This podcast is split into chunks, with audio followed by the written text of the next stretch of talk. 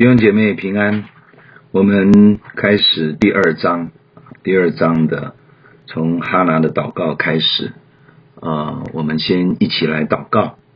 天父，我们感谢你，透过圣经的历史人物的见证，帮助我们在属灵的生命上有长进，对你越来越认识，也让我们借着这一次哈拿的祷告，学会怎么样有一个。啊，蒙神喜悦、蒙应允的祷告，我们同心向你献上祈求，求圣灵这个时候来帮助我，与我同在，奉主耶稣基督的圣名，阿门。第二章我们会从第一节到十一节，好，那因为它整个啊，除了第十一节，它就是一个哈拿的祷告文，那为了。啊，从这祷告里面有一些学习，我们啊分成两段啊，我们刚开始读第一节到第五节，然后接下来第六节到第十节，啊，其实整个十节都是哈拿的祷告。那第一节到第五节，我们有两个角度啊来学习哈拿是怎么样祷告的，他的祷告怎么样是一个被记载在圣经里面是神所喜悦的祷告。好，所以我们先读经第一节到第五节。哈拿祷告说：“我的心因耶和华快乐，我的脚因耶和华高举，我的口向仇敌张开，我因耶和华的救恩欢心。”第二节，只有耶和华为圣，除他以外没有可比的，也没有磐石像我们的神。第三节，人不要夸口说骄傲的话，也不要出狂妄的言语，因耶和华是大有志士的神，人的行为被他衡量。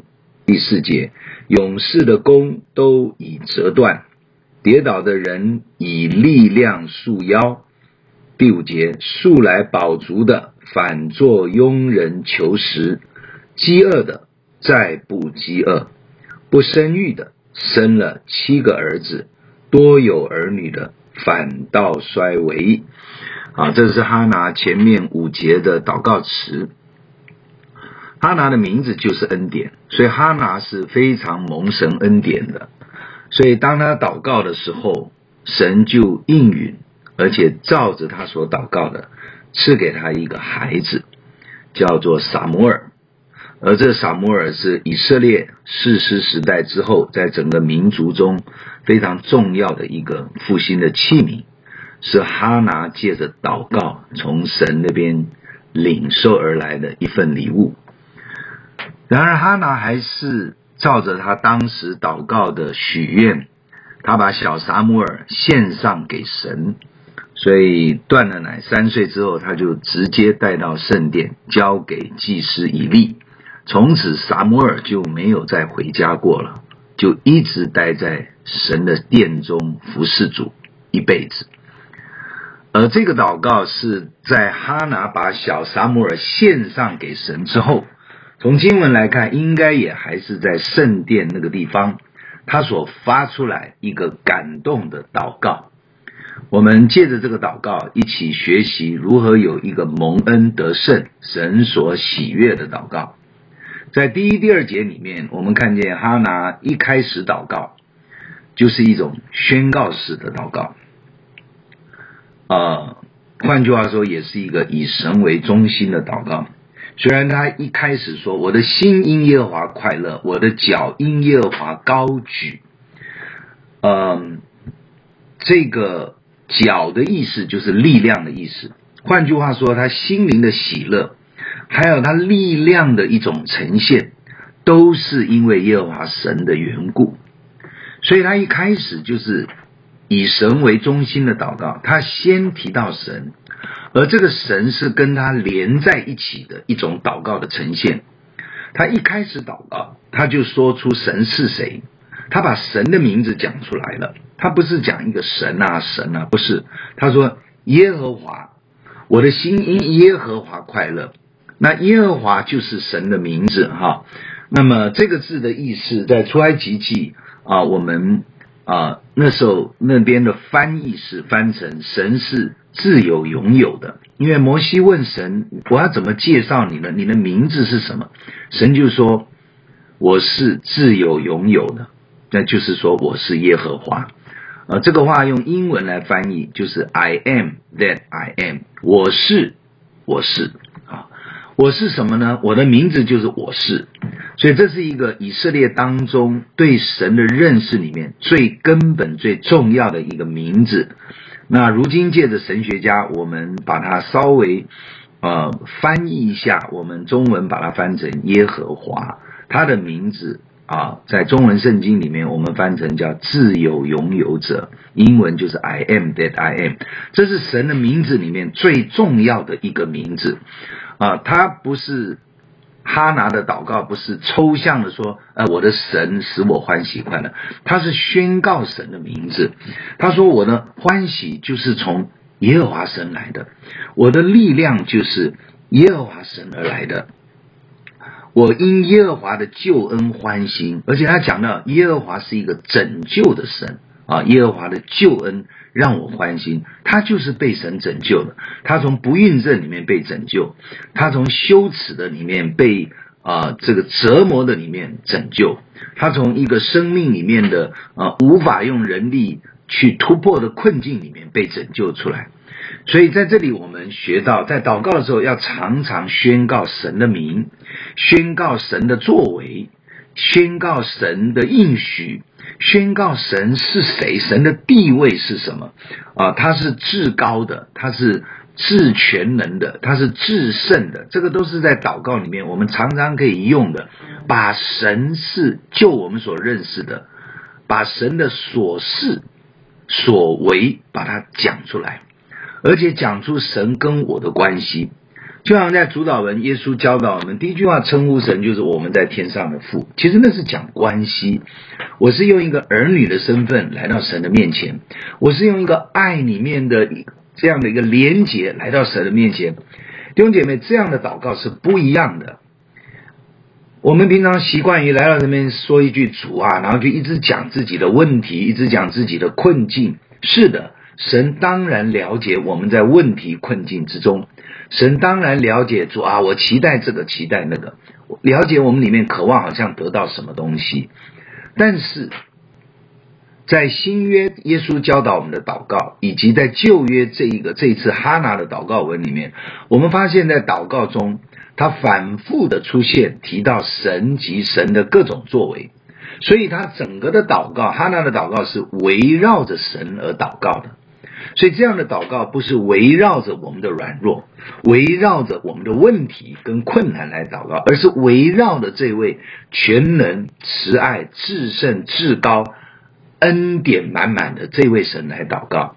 这就是耶稣教导我们主祷文的祷告模式，是以神为轴心的一种祷告，以神为前提的一种祷告，以神的国、神的旨意、神的作为的一种的认这种认知来祷告。所以，当然神一定会顾念我们的需求、我们的困难。如果我们了解。我们所信仰的这位独一真神是谁？借着他的名字，借着他的作为，借着他的应许，当然我们在祷告我们需求的时候，其实我们是信心满满的来祷告。我们的神既然是这样一位神，他岂不动工吗？他既然是这样一位慈爱的神，他岂不回应我们吗？亲爱的弟兄姐妹，这个给我们祷告带来很大的信心。我们的祷告就需要是这样子的祷告，不是哀求，好像。神到底给不给我？对，很多的时候也许很紧急、患难，我们甚至在苦境之中，但是我们仍然是按照神是谁，神能够做什么，神对我们的应许和慈爱来向神祷告，这是祷告的核心。所以借，而且借着祷告，将我们自己跟神是连在一起的。接下来我们看到第三节到第五节，他这里讲人不要夸口说骄傲的话啦，啊。这个呃，我们呃，耶和华是大有志士的神呐，啊，勇士的弓已经折断了，跌倒人他反而以力量束腰。这里讲到的是哈拿用一种对比的方式来呈现出神的一种性情。所以他在祷告的时候，他讲的这些话，其实是在呈现神到底他喜悦什么，他不喜悦什么。这里有几个对比：骄傲与愚拙，勇士与跌倒的人，就是弱者；勇敢的人跟很脆弱的人，好，饱足与饥饿，好，或者说他刚刚我们读到了经文，哈，不生育的生了七个儿子，多有儿女，哈，也就是说。啊，这个不能生育的跟能生育的对比，从这个里面，我们从祷告词里面，我们发现神喜欢帮助软弱、缺乏的一方，使得我们都没有办法骄傲自义，自以为厉害、自以为强盛的，需要谦卑。耶稣讲过一句话，他说：“在前的要在后，在后的要在前。”这是什么意思？原来在前的原来是比较好的，结果他骄傲起来了，所以后面那些原来比较差的，神祝福他，他就反而比以前那些比较好的更好。圣经说：“神阻挡骄傲的人，赐恩给谦卑的人。神帮助弱势，显明他的怜悯及恩典，他给贫穷有需要的人。”这就是我们所信的神，他的性情就是这样，他喜悦安慰哀伤那些受苦的人，他愿意为受逼迫压制的人伸冤，而我们的生命气息呢，都是从神而来，一切的供应也都是神给我们的恩典，因此我们就能够知道这位神他的性情，他的慈爱。他的怜悯就是这样的一位我们所信靠的神。神使日头普照全地，使人与大地一起的啊存活。这就使我们了解，我们来到神的面前，应当是谦卑俯伏，将神当得的荣耀要归给他。人类最大的问题，其实就是罪跟自以为是。那么我们喜欢自己做决定，自作主张，这不是神所喜悦的，因为人类无法胜过所有的困难、天然的环境，所以我们应当敬拜、称颂创造万物的主宰。因此，哈拿用这样的一个祷告文，其实是在说明他真的知道神的性情，因此他自己是一个软弱的，是一个生不出孩子的，是一个啊。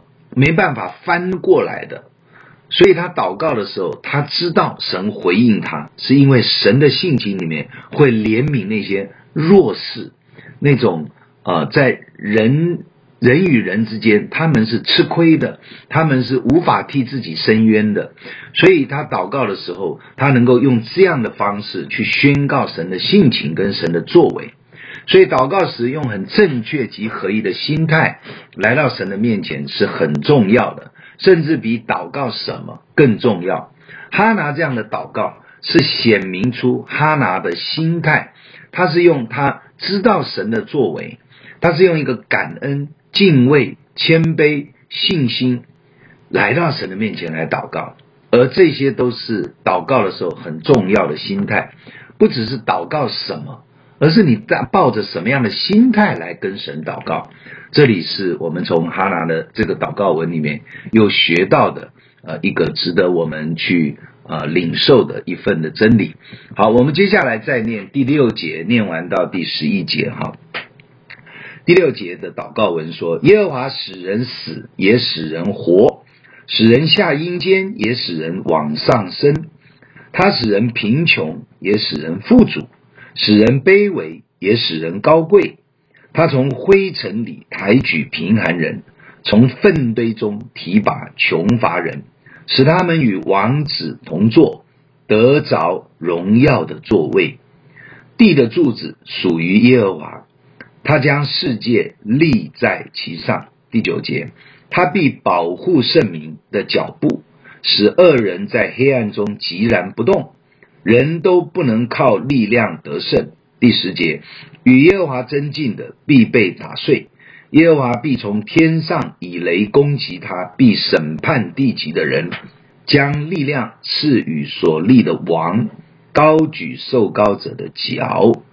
最后一节十一，以利加拿往拉玛回家去了。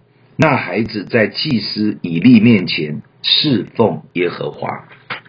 从第六节开始，哈拿的祷告又转入另外一种怎么样形容神的主权的一种原则，因为神是按自己的主权行事的神，生是他所赐的，死也是他所命定的结局，所以生死是在神的手中，是不是贫穷还是富足也在他的手中。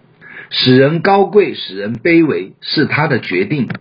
神可以从灰尘粪堆中提拔卑微穷乏的人，以他的全能立定大地。这是由神的主权来看的一种祷告。新约罗马书第九章就说到，神要怜悯谁就怜悯谁，要恩待谁就恩待谁。诶，这个会不会有一点神很主观不公平？不是，这个是从神的主权来说明我们的神是谁。如果神权柄荣耀这么的大，他要怜悯谁，当然就怜悯谁。他的能力要统管万有，所以他要恩待谁就恩待谁。这就是从神的主权来说真理。但是感谢神，我们的神有慈爱，有怜悯。而且是公义、公平、正直的神，他不会不公不义。神也，圣经的话也说，神不偏待人，所以我们就可以很放心的尊重、顺服神的安排跟带领，而不要抱怨，不要主观的觉得为什么神这样做，为什么神那样做。从神的主权来讲，神要做什么也没有必要跟我报告，我只能顺服。但是从对神的认识来讲，当然神是一个公平、公义、正直、良善的神，所以我们不要担心神会不会忘掉我们，神会不会不听我们的祷告，神会不会故意排挤我去帮助其他的？不会的。所以因此我们祷告的时候，哈拿就很知道这一个神的主权，他就把他祷告出来了。他说：“神耶和华使人死，也使人活。”使人压下阴间，也使人往上升；使人贫穷，也使人富足；使人卑微，也使人高贵。哇，一切都是按着神绝对的主权的安排。所以这是一个宣告，因为他知道他所遭遇的一切都有神的美意在其中。哈利路亚。第九、第十节他就讲到，其实神是一个保护属他的人的神，他。他他呃创造大地，他保护他圣民的脚步，他使恶人不能够乱动，啊，所以人也不可能靠着自己的力量能够得胜，因为胜败的都在乎神，与耶和华争竞的必被打碎。所以神是一位保护属他的人，而且为属他的人征战的神，黑暗仇敌都无法胜过耶和华神，而且他必帮助他所高立的人。他必赐力量给他所立的对象，呃，保护他们，为他们征战。以上就是哈拿的祷告，是在圣殿献祭时在神面前的祷告。这是一个何等荣耀神的祷告！整本圣经的祷告及历史中被神使用的神的器皿的祷告，都有同样类似的内涵，就是以神为中心，以神为至高，诉说神的荣耀的一种祷告。人类有许多的艰难和困苦，世上有很多黑暗权势的啊一种征战，但我们的焦点是焦点在得胜的万军之耶和华神，祷告也是围绕这位神，使我们能进入神的同在、神的得胜、神的保护，而因着神的恩典，我们能够得胜有余。哈拿经历了这种得胜，在苦情羞愧中切切哭泣，祷告神的怜悯与恩典，紧紧抓住神的应许。从哈拿的祷告，在第一章跟第二章的前面，我们看出他了解神的性情，他知道神怜悯软弱无助的人，神帮助回应他们的祷告，神不喜欢马的力大及人的腿快，这是一种形容，形容人不依靠神而只依靠自己。就得不到神的喜悦，所以哈拿的祷告内涵使我们学习，我们是按着神的荣耀全能、神的怜悯以及慈爱的性情、神的征战得胜的能力权柄来向神祷告的。这样的祷告使人越来越经历神，越来越靠近神，越来越融入在神的同在的恩典中，使神的荣耀彰显，使我们也越来越像神，长大成熟，有基督的样式，活出神的荣耀。感谢赞美主，我们一起来祷告，求圣灵帮助我们在每一次的祷告中，以神为祷告的中心，求神的国、神的旨意，而且越来也透过真理明白神的旨意和性情。我们借着这个向神支取恩典，我一切的需求主必供应，没有缺乏。也求圣灵继续的更新改变我的性情，使我也与神的性情融合对齐。行出合神心意的生命样式以及行事的原则，主必与我同在。天父，我们感谢你，我们赞美你，愿你自己施恩的手继续的帮助我们。透过哈拿啊，在这几次的祷告的学习中，帮助我们的祷告提升，帮助我们的祷告不只是祷告一些事情，解决一些难处，帮助我们的祷告的当中，我们可以越靠近神的心，越靠近神的。国越靠近神的旨意，越靠近神荣耀的同在。主啊，让我们在祷告中越来越亲近你，也越来越活出你赐给我们生命的样式，与我们同在。垂听我们的祈求，奉靠主耶稣基督的圣名，阿门。愿神祝福大家。